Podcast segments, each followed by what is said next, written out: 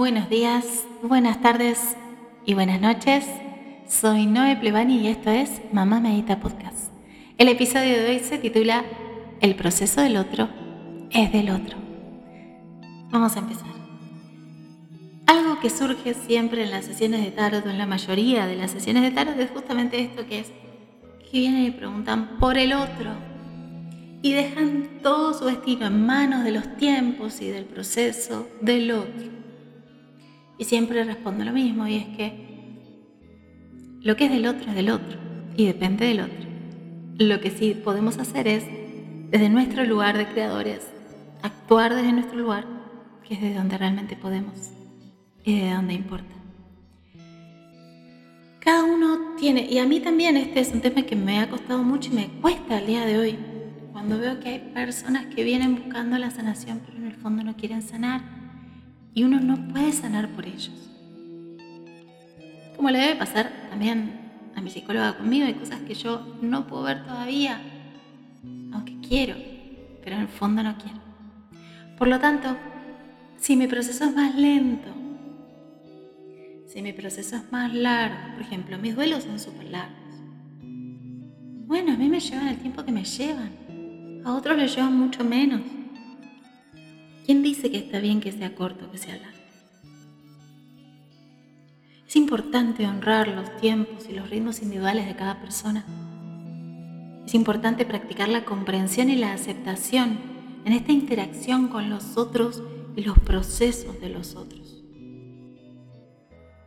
Cada persona tiene su propio camino único de crecimiento, aprendizaje y transformación y es fundamental reconocer y respetar ese tiempo y ese ritmo de cada uno.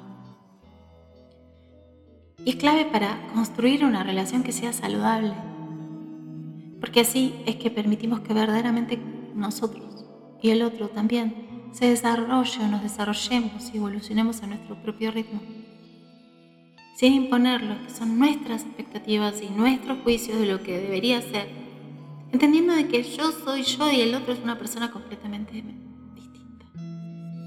y vive las cosas de una manera distinta. Y ahí está lo rico. Hay muchas formas en las que podemos demostrar el respeto por el proceso del otro.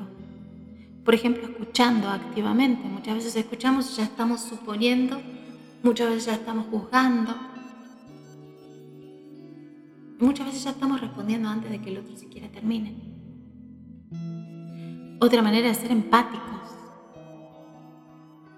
practicar algo que nos falta mucho, que es la paciencia. Y también, fundamental, evitar la necesidad de controlar o intervenir en el camino de la otra persona. Aunque sea con una buena intención, porque sabemos que le puede hacer bien, pero es el tiempo del otro y no queda otra. Es importante en esto reconocer nuestros propios límites y nuestra propia responsabilidad en el vínculo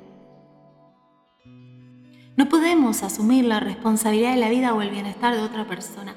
Tenía una, una profe que una vez me dijo algo que fui con este tema, porque este tema a mí me costó mucho en un principio, al igual que cobrar las sesiones. Me costó mucho no involucrarme con el proceso del otro. Me ponía muy mal cuando el otro no, no, mm, se atascaba, no avanzaba. O no podía. No podía en el momento en, que, en el que estaba. Yo veía que tenía todo el potencial y veía que era súper claro por dónde tenía que ir, pero el otro sencillamente tenía su tiempo. Y yo me angustiaba y, me quedaba pensando en cómo ayudar a la persona. Y me quedaba ahí como acompañando, preguntando cómo estaba. Y, no, no separaba la sesión de cómo realmente tenía que hacerlo, ¿no? Y entonces busqué ayuda, obviamente, con alguien que tuviese más experiencia. Y, y ella me dijo, lo que estás haciendo todo el tiempo es comprar el karma ajeno y quien compra el karma ajeno se va al infierno. Yo dije, ay, qué duro eso, pero me lo grabé a fuego, me quedó grabado a fuego y lo recuerdo una y otra vez que veo que me empiezo a inmiscuir de más o que empiezo a pasar mis propios límites y responsabilidad. Donde me empieza a afectar de alguna manera también. Y no significa ser frío, no significa que no me importe el otro, porque si trabajo de terapeuta, mi vocación tiene que ver con ayudar al otro, por lo tanto ese es mi propósito principal. Es lo que me mueve, me motiva y me impulsa a levantarme y a hacer cada mañana. Pero todo tiene un límite, saludable tanto para mí como para el otro, porque también es para el otro, no solo para que a mí no me afecte, sino para que el otro tenga su lugar saludable para explorar y hacerlo a su tiempo y a su, y a su modo. Y esto que a mí me, chocó cuando me dijo lo del infierno es real. Uno está comprando el karma del otro, a meterse con el karma del otro y hacerse cargo de lo que no le pertenece. Ya bastante karma tenemos cada uno de nosotros como para hacernos cargos también de los de los demás. Esta es así. No podemos asumir la responsabilidad de la vida o el bienestar de otra persona y podemos permitir que su proceso interfiera con nuestro propio crecimiento y felicidad. ¿Cuántas veces pasa que en una pareja, por ejemplo, una persona está creciendo mucho y la otra queda atrás? O en una amistad, son dos mejores amigos y uno crece mucho y el otro queda atrás. Y ninguno es mejor que otro, simplemente son dos procesos, uno se dedicó a sanar, el otro no, quedó trabado en algo, en un dolor, en, un, en el pasado en algún trauma, en alguna situación y no puede, no puede avanzar. ¿Y qué empieza a pasar? Se empiezan a alejar, se empiezan a distanciar y esos dos mejores amigos que se quisieron tanto o esa pareja que se quiso tanto, en algún momento de repente no se están pudiendo acompañar, van a ritmos diferentes y empieza a haber el cortocircuito en donde no se entienden y no hay manera de entenderse. Esto es lo que pasa, cada uno tiene su proceso. Lo maravilloso sería que todos crezcamos a la par, pero no pasa siempre así. Y es parte de entenderlo. A veces es por un tiempito y después volvemos a encontrarnos y a veces ya no nos encontramos nunca más. Aunque duele. Mucha gente siempre va quedando atrás. Cuanto más sanamos, cuanto más nos conocemos, cuanto más entendemos y despertamos, más gente va quedando atrás y es lo más duro de esto. Es lo más duro. Pero sabemos que el precio de despertar lo vale. El sabernos creadores lo vale. El comprendernos y conocernos, conectar con todo lo que somos lo vale.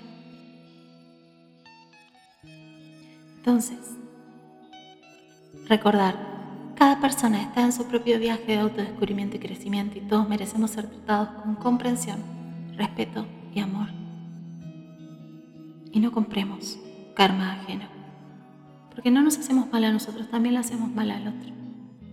Cuando nuestra intención es ayudarlo, lo ayudamos respetando sus tiempos y su proceso. Ese es el mayor acto de amor que podemos hacer por el otro. Gracias por ser parte de este episodio. Recuerda suscribirte a Mamá Medita Podcast, tu brújula para reconectar con tu ser, sintonizar con el universo y manifestar todo lo que mereces en tu vida. Gracias.